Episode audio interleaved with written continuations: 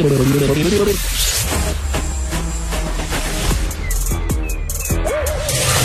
Bocoté. Il représente un segment très important de l'opinion publique. Richard Martineau. Tu vis sur quelle planète? La rencontre. Je regarde ça et là, je me dis, mais c'est de la comédie. C'est hallucinant. La rencontre. Bocoté. Martineau. Petite parenthèse, je voyais euh, William Shatner qui s'apprête à monter dans, sa, dans son vaisseau spatial. Il avait pas l'air content. On dirait qu'il se dit, euh, maudit, j'aurais dû aller au Gunquit à la place, plutôt que faire ça comme voyage. Il a l'air assez nerveux. Bref, si vous craignez que Mathieu Bocoté devienne de plus en plus français et de moins en moins québécois, lisez sa chronique d'aujourd'hui, ça va vous rassurer, parce que il écrit le mot « Je m'en contre Saint-Cyboirise ». Salut Mathieu. Hello. Salut. Alors, je m'encontre Saint-Cyboiré. Je te mets au défi de dire ça à CNews, par contre. ça peut arriver, ça peut arriver. Moi, en matière de défi, il faut savoir quel est l'enjeu, mais je suis capable d'en relever plusieurs.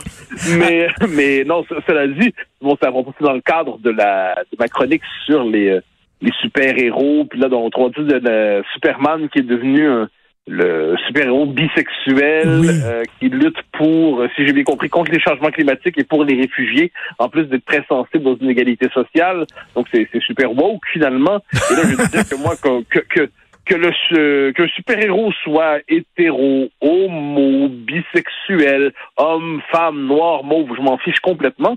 Euh, et comme j'ai, je m'en contreseins si boirise, absolument. Mais euh, mais cela dit, ce dont je ne me fiche pas, c'est qu'on transforme les personnages en forteresses symboliques à conquérir, en forteresses symboliques qu'on doit prendre pour changer leur signification, pour planter un drapeau idéologique dessus. Aujourd'hui, le drapeau de la diversité, qu'elle soit ethnique ou sexuelle, et ainsi de suite. Donc James Bond doit tomber. Euh, Superman doit tomber. Euh, un jour, je devine que Chuck Norris lui-même tombera. Ça me paraît inévitable. C'est la dernière marque de, marque de conquête de tout cela. Donc, c'est une espèce de guerre culturelle mm. qui m'exaspère. Et voilà pourquoi j'ai dans, ce contexte, j'ai utilisé ce terme tout à fait exact. Je m'en contre Saint-Cyboirise. J'ai cherché à l'expliquer, soit du temps passant, l'autre soir, à des amis dans un dîner, comme on dit, à Paris. Et là, je les, je les sentais un peu perplexes je souligne pour le plaisir de la confession que ces amis, qui sont tous des journalistes français de très bon calibre, de très bon niveau, se sont mis à me parler avec énergie de François Pérusse et de la, la, hein? la, petite scandinave de chanson de, de, François Pérusse pendant une partie du souper. Je me suis demandé ce qui se passait. Mais écoute, ça a l'air d'une anecdote, là, l'affaire de Superman bisexuel et de euh, James Bond qui est rendu euh, monogame et très sérieux, qui se prend la tête et tout.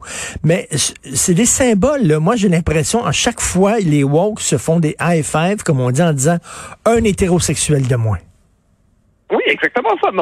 C'est une logique, en fait, aujourd'hui, de guerre culturelle. Et il s'empare des symboles. Et là, effectivement, il s'agit donc James Bond. Alors moi, c'est que tu m'as, tu m'as convaincu. J'ai hésité. Été voir le film il y a une semaine et demie, je pense. Et puis je, me suis dit d'abord et avant tout, bon, je m'attendais tellement de catastrophes que sur le coup, je me suis dit c'est moins pire que prévu.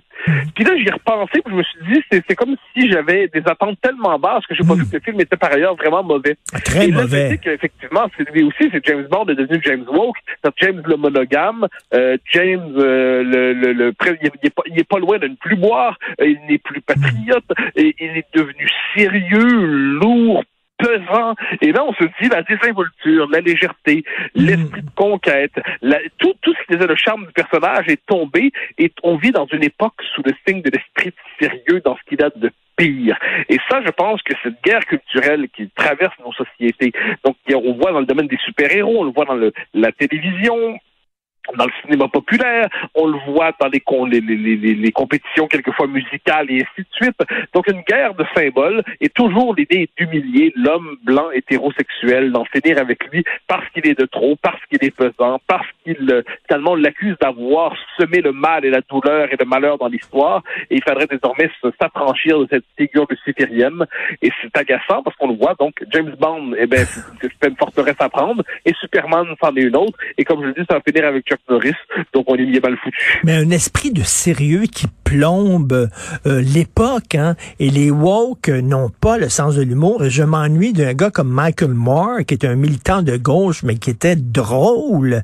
Et mon Dieu, que c'est la gauche perdue le sens de l'humour totalement. Ah ben oui, mais ça, moi, ça, ça me fait toujours penser, l'esprit de sérieux pour moi et se tient dans une réplique exceptionnelle dans Le Nom de la Rose, dans le film avec Sean Connery qui, euh, qui Oui. tiré du film d'Umberto Umberto Eco. Et là, il y a une discussion sur la question du rire chez Aristote, dans le livre apparemment disparu de la poétique d'Aristote. Et là, il y a le vénérable York, hein, qui est une espèce de type avec une tête, une tête effrayante. Et là, Sean Connery dit, mais le rire, c'est bien, etc. Et là, on a le vénérable York, hein, celui qui, qui finalement, genre, veut empêcher le rire de survenir dans la vie. Le vénérable York, qui a vraiment une tête de, de, de, de, il incarne la mort. Il dit, le Christ n'a jamais ri. Bon, eh ben, j'ai l'impression qu'il y a quelque chose d'équivalent aujourd'hui, c'est-à-dire le rire, c'est le contraire de l'esprit de sérieux. Le rire, c'est le deuxième degré. Le rire, c'est que même devant la cause la plus exigeante et la plus sérieuse, la cause majusculaire, eh bien, on est quand même capable d'en rire, de ses propres convictions comme de celles des autres. Et je pense que le rire, c'est l'autre nom, en le sens de, de- c'est le propre de l'homme, c'est le deuxième degré. C'est ce qui se présente à moi n'est jamais exclusivement ce qui se présente à moi, mais porte une part de ridicule comme toutes les choses humaines. Eh bien, aujourd'hui, on est dans un esprit de sérieux. On a les gardiens véritablement médiatiques du sérieux obligatoire. On ne rit pas de ces questions-là, et ainsi de suite. Et là, ce qui fait que la, la, la belle légèreté est condamnée. Et tu disais dans ta chronique sur James Bond l'autre fois que tu avais, regardé ensuite OSS 117 un Ben peu. oui. C'est pour ça que les deux premiers... J'ai pas vu le troisième, mais je, je craignais que ce Ah, soit... qui est drôle. Non, il est drôle, drôle, drôle. Ah, ici, ben, alors Ah oui. j'irai le voir. Mais les deux premiers, j'ai pas, j'ai, j'ai- je les trouve tellement remarquables parce que c'est justement c'est le deuxième degré, le troisième degré, c'est amusant, c'est piquant, c'est drôle. Ça se moque de nos propres interdits aujourd'hui. Et ça, je pense que c'est cet esprit de légèreté, cet esprit bien français de ce point de vue qui nous manque dans une époque absolument empesée, absolument euh, idé- amidonnée idéologiquement. Et justement, en preuve de l'esprit de sérieux, alors ça a l'air que la Sainte Catherine, ok, là, qui était le 25 novembre, je crois, c'était la fête des vieilles filles.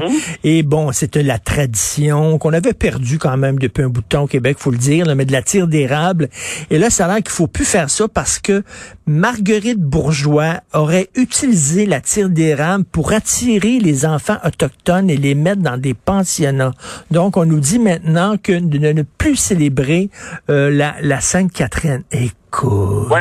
en- dans l'Ontario francophone, à Hawkesbury ou à Sudbury, à Sudbury, je crois. J'ai vu, j'ai lu le même article. C'était absolument délirant. C'est-à-dire, bon, mais là, il n'y a pas une tradition, il n'y a pas un rite, il n'y a pas une coutume qui peut survivre, parce qu'il y aura toujours quelque part une victime pour dire, derrière cette tradition, il y a quelque chose de vexant pour ma communauté, d'une manière ou de l'autre, et il faut l'interdire, il faut en finir avec ça. Donc, tout comme en certains endroits, il faut brûler des livres et brûler Astérix pour le transformer en engrais, eh ben, il faut cesser la tire Sainte-Catherine, et tôt ou tard, on va nous dire qu'il faut cesser Noël, enfin, on l'a déjà dit. Donc, c'est je le reviens, c'est c'est- c'est c'est une forme de guerre culturelle qui partout se déploie. C'est cette espèce d'idée de culpabilisation intégrale d'une civilisation. Et quand c'est rendu que la tire Sainte-Catherine est un symbole de racisme et de discrimination, plus rien ne tient, plus rien ne tient. La tire Sainte-Catherine est un symbole de racisme, probablement systémique, pourquoi pas.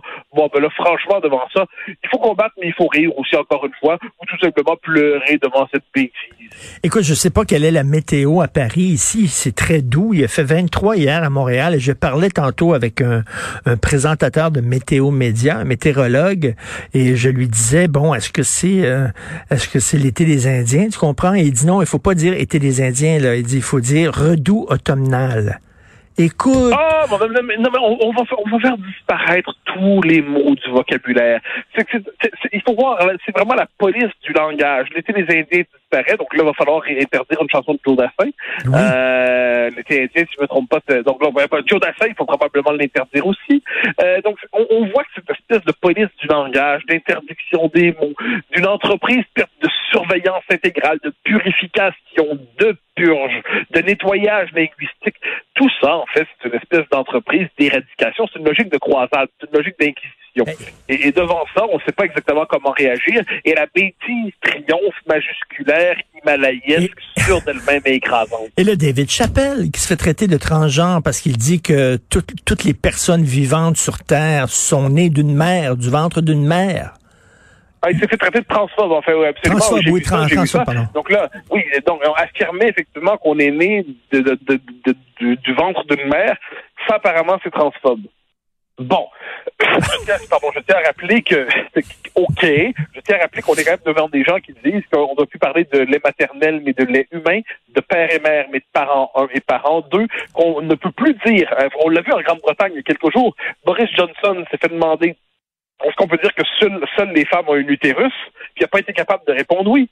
Il n'a pas été capable de répondre oui.